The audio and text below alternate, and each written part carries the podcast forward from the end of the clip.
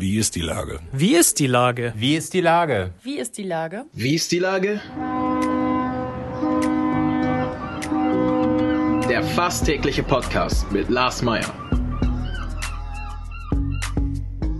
Wie ist die Lage? Unser fast täglicher Podcast als Kooperation mit der Mopo und der Gute-Leute-Fabrik spürt tagesaktuellen Fragen nach.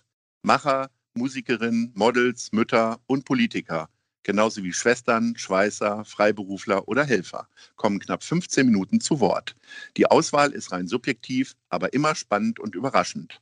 Mein Name ist Lars Meyer und ich rufe fast täglich gute Leute an. Unser Partner, der das diese Woche möglich macht, ist das Planetarium Hamburg im Stadtpark. Herzlichen Dank. Heute befrage ich den Finanzsenator Dr. Andreas Dressel. Ahoi, Andreas. Ja, ahoi, guten Morgen. Lieber Andreas, welches ist eigentlich dein Lieblingslied, in dem Geld eine Rolle spielt? Ist es Bruttosozialprodukt von Geier Sturzflug, das unlängst auch Olaf Scholz zitierte, oder ist es eher Money for Nothing von den Dire Straits? Oder doch lieber Aber Money, Money, Money? Oder bist du mit den Prinzen, ich wäre so gerne Millionär? Nee, ich finde tatsächlich Geier Sturzflug äh, richtig gut und auch richtig schön aktuell weil wir in der Tat das jetzt auch als Motto haben, zu sagen, wir spucken jetzt wieder in die Hände. Natürlich alles Corona-konform und hygienemäßig korrekt. Ähm, in die äh, desinfizierten äh, Hände. In die desinfizierten Hände und, und äh, steigern das Bruttosozialprodukt. Äh, da ist zwar auch viel Sozialkritisches an anderer Stelle drin, aber sozusagen der Claim ist schon ein Punkt, den, glaube ich, wir jetzt an vielen Stellen in der Politik und in der Wirtschaft uns zu Herzen nehmen sollten. Ähm, ich finde aber ja, die Prinz mit Ich wäre so gerne Millionär würde ja auch passen. Ähm, ich habe jetzt die Tage gelesen, ihr wollt euch jetzt auch noch an gefährdeten Firmen beteiligen. Das heißt, da wird jetzt wieder eine Extrakasse aufgemacht. Ja, ich glaube, aber wir müssen ja ein bisschen gucken, dass wir für diese Krise einen langen Atem haben. Und äh, das äh, sieht man jetzt. Ähm, wir haben jetzt die erste Krisenbewältigung hinter uns. Ähm, aber wir wissen auch, dass der Herbst jetzt noch verdammt lang werden kann.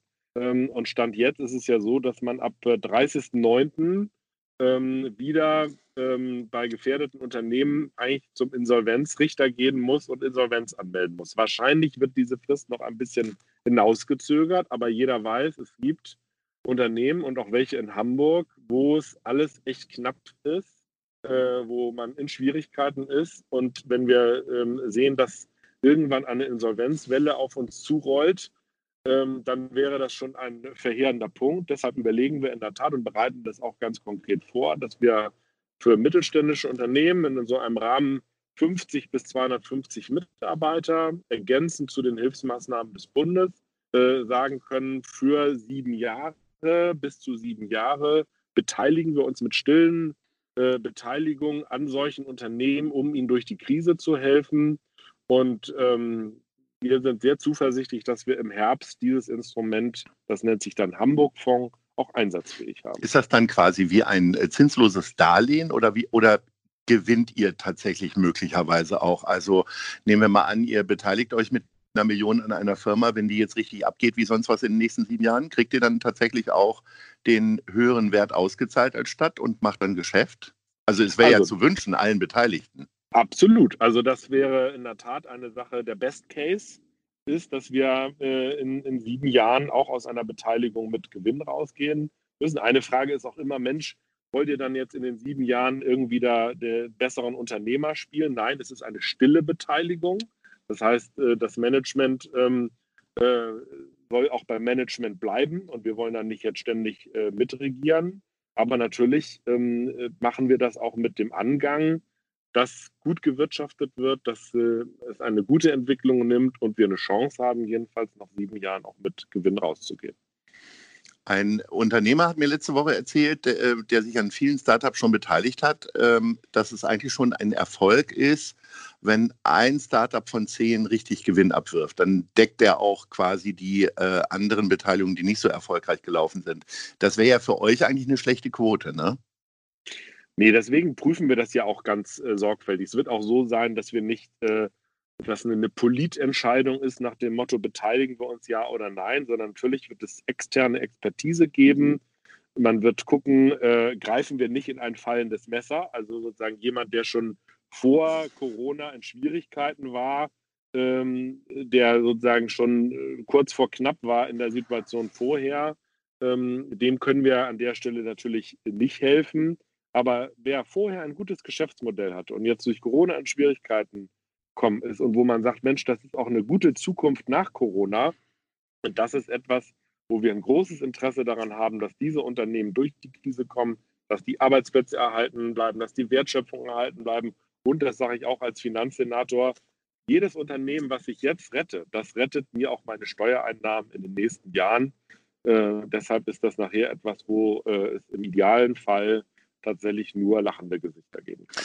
Ist denn ähm, schon klar, wer euch diese Expertise geben wird? Weil ähm, Politik hat ja in den letzten Jahren, egal ob auf EU-Ebene oder auch Bundesebene, nicht immer ein gutes Händchen gehabt für die beratenden Agenturen und äh, Einrichtungen. Da gibt es ja doch fast monatlich gibt's da interessante Geschichten zu lesen. Ja, das stimmt. Ähm, deswegen äh, muss man auch natürlich ein, kritisch verfolgen, was aktuell in der Wirecard-Aufarbeitung passiert, äh, weil das natürlich auch auf die, die Beraterszene und die Wirtschaftsprüferszene auch nicht nur ein gutes Licht ähm, wirft. Wir haben aber tatsächlich gute Erfahrungen gemacht jetzt mit den länderübergreifenden Bürgschaften, die im Moment ausgegeben werden. Die werden nämlich auch äh, durch Beratungsunternehmen vorgeprüft. Ähm, äh, ist das ein, ein guter Business Case? Äh, äh, haben wir eine vernünftige Hilfsperspektive? Wir werden das auf, immer auf Herz und Nieren prüfen, aber natürlich kannst du nie ganz ausschließen, dass nachher auch mal eine Sache sich im realen Leben schlechter darstellt als, ähm, äh, als nachher in der Papierlage am Anfang. Ähm, aber das ist in der jetzigen Krisenbewältigung unvermeidlich, dass auch mal ein Fehler passiert, äh, weil nur nichts tun macht man keine Fehler, aber das wäre der größte Fehler, mit dem man jetzt in der Krise machen könnte, quasi jetzt zaudern, nicht helfen, sondern wir wissen, die Hilfen sind nötig und sie helfen auch tatsächlich und sie bringen auch mit jetzt den Laden wieder voran. Also ich finde es ja super, dass ihr da so agil seid und auch kreativ seid. Trotzdem kommt natürlich die Frage auf bei möglicherweise anderen Arbeitgebern, die in einer ähnlichen Situation sind wie ich. Äh, ich habe jetzt zwölf Mitarbeiter. Stocke ich jetzt auf um 38 Mitarbeiter, wenn es brenzlig wird? Oder ähm, gibt es auch noch eine Idee, wie den äh, kleineren Unternehmungen geholfen wird? Also ihr wollt euch ja jetzt, wenn ich das richtig verstehe, ist dieses Modell ja für Firmen, die auch eine gewisse Relevanz für Hamburg haben und natürlich auch eine bestimmte Anzahl an Arbeitsplätzen, die dann damit gerettet werden. Nur ich kann mir gut vorstellen, dass die kleineren dann auch gleich wieder aufschreien werden und sagen werden, ja, was mit uns? Ja, aber deswegen versuchen wir ja quasi die gesamte Bandbreite abzudecken. Also für die ganz Großen ist logischerweise, daran würden wir uns verschlucken. Das ist etwas, wo, wo der Bund ähm, aktiv werden muss. Das macht er auch über seinen Wirtschaftsstabilisierungsfonds. Das ist für die größer 250. Mhm. Für die mhm. mittleren, das sind äh, in der Tat in Hamburg auch über 1000, die dafür in Betracht kämen, also die, die sozusagen grundsätzlich in der Zielgruppe wären. Ähm, sozusagen ähm, äh, gehen wir von der Größenordnung aus, dass das auch über 100 Unternehmen sein, die theoretisch antragsfähig sein könnten in Hamburg, wo die auch vielleicht in einer Lage sein könnten, dass sie einen solchen Antrag auf Hilfen aus diesem Hamburg-Fonds äh, äh stellen würden. Dann haben wir die kleineren, da haben wir diesen Corona Recovery Fonds, ähm, äh, der auch sozusagen bis 50 Mitarbeiter greift, der auch schon auch Beteiligungskapital bereitstellt und bei den kleinen diesen Hamburg-Kredit Liquidität, der wirklich ein wirklich bombastisch gutes Kreditangebot beinhaltet, sehr zinsgünstig, sehr tilgungsfreundlich gestaltet. Das heißt, wir versuchen immer schon die gesamte Produktpalette ähm, sozusagen auf alle Zielgruppen hin auszurichten, dass nachher niemand in die Röhre guckt und es gibt auch jetzt ja erste Untersuchungen, die zeigen, wie helfen eigentlich diese Staatshilfen. Und das gibt tatsächlich ein sehr gutes Feedback. Und deshalb kann ich jedem nur sagen, sich umfassend informieren. Es ist eigentlich für jeden was dabei. Keiner muss in die Röhre gucken. In den letzten Wochen habt ihr ganz viele Bestnoten abgestaubt, auch im bundesweiten Vergleich als Senatsmitglieder, dafür, dass ihr eine sehr umsichtige Politik gemacht habt. In den äh, allerdings so gegen Ende der Sommerferien kam dann doch Kritik auf, wo man euch vorgeworfen habt, äh, ihr habt zu langsam reagiert. Also auch ich würde das fast sagen, wenn man sieht, dass so ein richtiger Aktionismus hier erst aufgetreten ist, was zum Beispiel die Tests an den Flughäfen und so weiter angeht, erst gegen Ende der Sommerferien. Die Sommerferien waren ja schon lange bekannt. Ähm, wart ihr da alle ein bisschen Corona-müde oder sagst du, nee, das ist richtig, dass wir so spät reagiert haben, warum auch immer? Naja, wir haben ja nicht spät reagiert, sondern die, die Grundregeln gelten ja durch die äh, Verabredungen zwischen Bund und Ländern und durch die Eindämmungsverordnung auch schon vorher. Das heißt, mhm. natürlich ist, wer in Risikoländer fährt, ähm, wusste schon zu Ferienbeginn, dass für ihn Quarantäne gilt. Ne? Also das war mhm. äh, klar, dass diese Regeln gab es. Und das Einzige, was tatsächlich dann noch im weiteren Ferienverlauf dazu kam, dass es erleichterte Testmöglichkeiten gab und gibt, um an Flughäfen und an, bei bestimmten anderen Orten durch mehr Testkapazitäten ähm, man einen Weg zu finden, um aus dieser, äh, dieser Nummer mit äh, Quarantäne rauszukommen. So, das ist tatsächlich der einzige Unterschied. Und das finde ich auch nach wie vor ein, ein richtiges Vorgehen. Und ich würde mir als Finanzsenator auch wünschen, da bin ich sehr bei unserem ersten Bürgermeister, der sagt, also irgendwann ist es auch okay, wenn auch der Betreffende äh, mit selber dafür zahlt. Denn wer einen Urlaub in Risikogebiete bezahlen kann, der muss nachher auch äh, gucken, dass er vielleicht sich an den Testgeschichten ähm, beteiligt. Weil warum Bestimmt. soll das eigentlich die Allgemeinheit bezahlen? Wären ein Risiko. Aber kam diese das Diskussion nicht viel zu spät auf, leider Gottes? Also hätte man das nicht alles schon vor sechs bis acht Wochen führen müssen? Ja, die, die, die Grundregel nochmal, dass man ähm, in Quarantäne muss, wer in ein Risikogebiet fährt, mhm. das war jedem Reisenden vorher bekannt als die ersten Sommerferien in diesem Sommer. Ja, nur manche äh, Risikogebiete haben sich natürlich auch erst in der Zeit des Sommers entwickelt. Ne? Ja, so, also, so viel Änderungen hat es da gar nicht gegeben, wer sich mal die Gesamtliste anguckt. In mhm. der Tat das Thema, dass einzelne Regionen von Spanien dazugekommen sind, das war mhm. erst im Verlauf der Ferien, aber die, die Grundregel, die ja im Prinzip sagt, außereuropäisches Ausland ist im Prinzip pauschal Risikogebiet plus minus. Das war etwas, was zu Beginn der Hamburger Sommerferien jedem Reisenden in Hamburg bekannt war. Jeder Reisende wusste, wenn er in ein Risikogebiet fährt, muss er mit Quarantäne rechnen. Das Einzige, was wir sozusagen serviceorientiert jetzt verbessert haben, ist diese Möglichkeit mit äh, Teststationen an den Flughäfen beispielsweise. Und das kam in der Tat äh, erst in der zweiten Ferienhälfte. Wenn wir schon über Urlaub sprechen, wo hast du Urlaub gemacht? Ja nicht in einem Risikogebiet, das war sozusagen für uns auch völlig klar. Äh, ja. Wir waren äh, im Erzgebirge, also auch mal richtig äh, äh mal äh, auch ganz deutsche Ecken mal kennenlernen. Ähm, wir wollten jetzt an, an, die See, fahren wir eigentlich sowieso auch recht häufig mal äh, an, an, die Ostsee oder auch mal an die Nordsee. du wohnst ja so nördlich von Ham genau, in Hamburg, richtig, dass das du ja quasi kurz vor der Ostsee bist. Genau, wer also einen Steinwurf weit von der Landesgrenze wohnt, der hat es dann auch nicht so weit zur Ostsee. Aber mhm. wir waren im, im, Erzgebirge und es war ähm, einfach auch, eine, kann ich wirklich hier auch nur jedem mal empfehlen, eine wirklich schöne, schöne Ecke mit Wandern und Radfahren, aber auch äh, Städte entdecken. Und äh, insofern äh, lohnt sich auch mal, äh, haben auch viele gemacht, jetzt mal, mal deutsche Ecken zu entdecken, wo man sonst nicht so hinfährt. Und der Finanzsenator läuft dann in kurzen Hosen und Sonnenschutzfaktor 50 äh, durchs Erzgebirge oder wie habe ich mir das vorzustellen? Ja. Und Handy dann ganz weit weg vor allen Dingen oder ist es nee, immer dabei? Das, das, Handy ist immer dabei. So, und äh, ich hatte dann in der Tat auch eine, in der Tat ganz, ähm, äh, kann man fast sagen, einerseits ulkige, andererseits auch durchaus traurige Begegnung. Wir waren dann in, ähm, in Dresden und äh, wollten eigentlich Stadtbummel machen, überall alles voller Polizei. Wir gucken auf den Kalender, oh, ist ja Montag.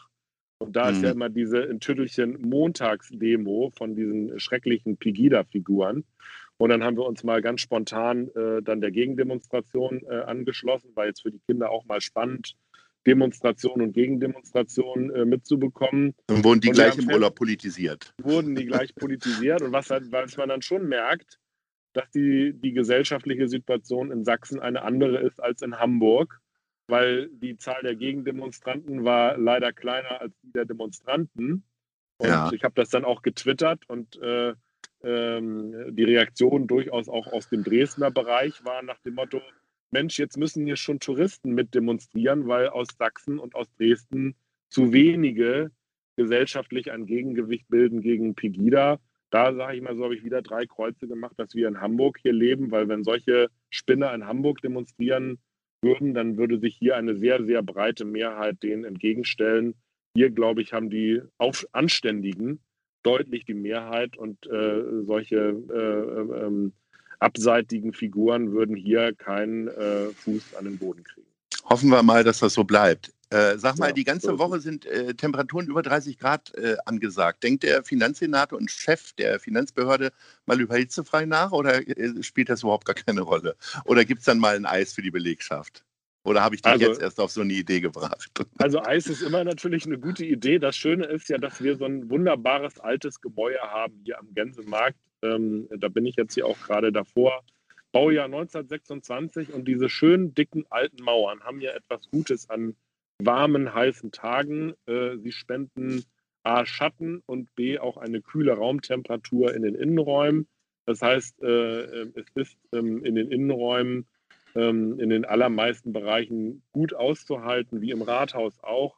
Also insofern ähm, äh, glaube ich, äh, kommen da alle einigermaßen mit, mit zurande und äh, ich werde aber gleich mal gucken, ähm, ob es irgendwie doch irgendwo zu heiß ist. Also zunächst erstmal kein hitzefrei für die, Finanzbehörde. Lieber Andreas, herzlichen Dank und ich wünsche eine tolle Woche und auf bald. Ja, alles Gute, schöne Grüße an alle und eine schöne Woche. Tschüss. Tschüss.